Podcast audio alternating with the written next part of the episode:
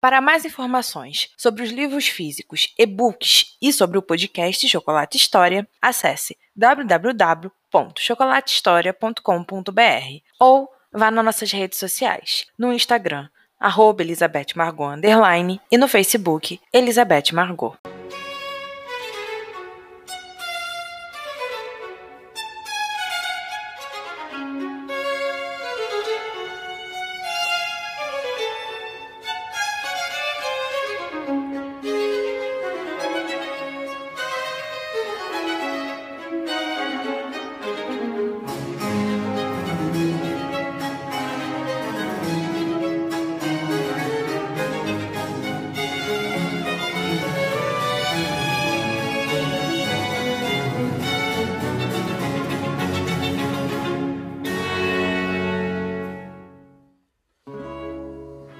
Primavera de 1800.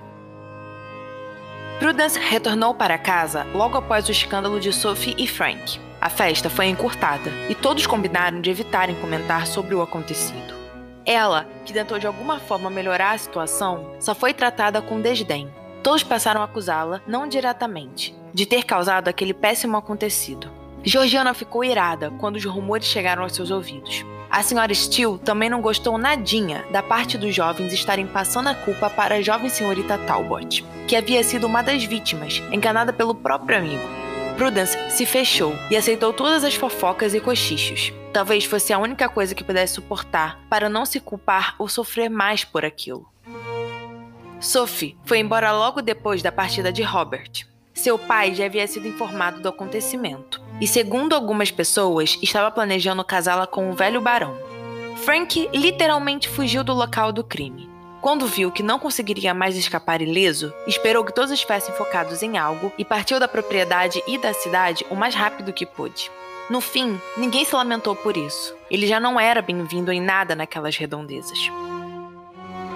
A volta para casa foi o alívio de Prudence. Rever suas tias foi o melhor remédio para a dor que vivia em seu coração. Ela tinha perdido Robert e visto a mulher que ele amava traí-lo com seu amigo de infância. Aquilo não tinha justificativa. Ao contrário, era a pior coisa que se poderia acontecer. E Prude se culpava por aquilo, por não ter sido mais capaz de evitar aquela tragédia. Não no sentido de ficar com Robert, mas no sentido dele ficar com o que queria, com quem se sentia bem, ou seja, com Sophie.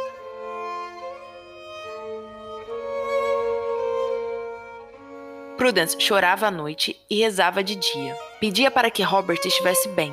Ele não tinha dado sinal de vida, o que era muito comum. As tias quase não recebiam correspondências do sobrinho. Geralmente eram informadas sobre sua situação através do mordomo de Houston.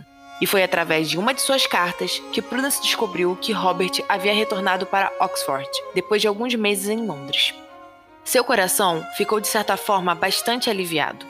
Afinal, a universidade era uma das maiores paixões do jovem conde. E se ele estava voltando para ela, significava que continuava, de certa forma, o mesmo. Mas a felicidade durou pouco, porque apenas alguns meses depois, Robert enviou uma breve carta às tias, dizendo que estava partindo para o continente e que não tinha data para retornar.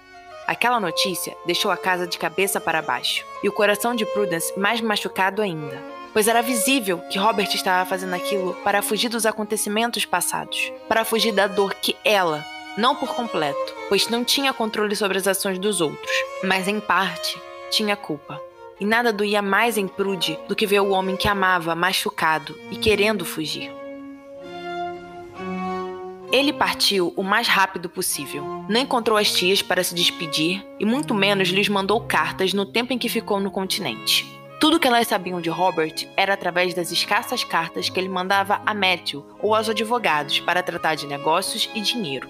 Houston se afastou por completo da Inglaterra e de tudo que ela tinha. Perdeu o casamento de Georgiana e Matthew, o nascimento do primeiro filho deles e os aniversários das tias.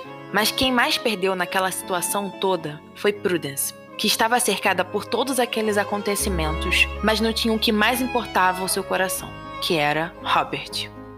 No fim, quem mais tinha saído perdendo em toda aquela história era ela, que estava cercada do amor familiar e da amizade de Georgiana, mas não sabia do paradeiro do único homem que amava. E assim, três anos se passaram, até Robert voltar a dar sinal de vida.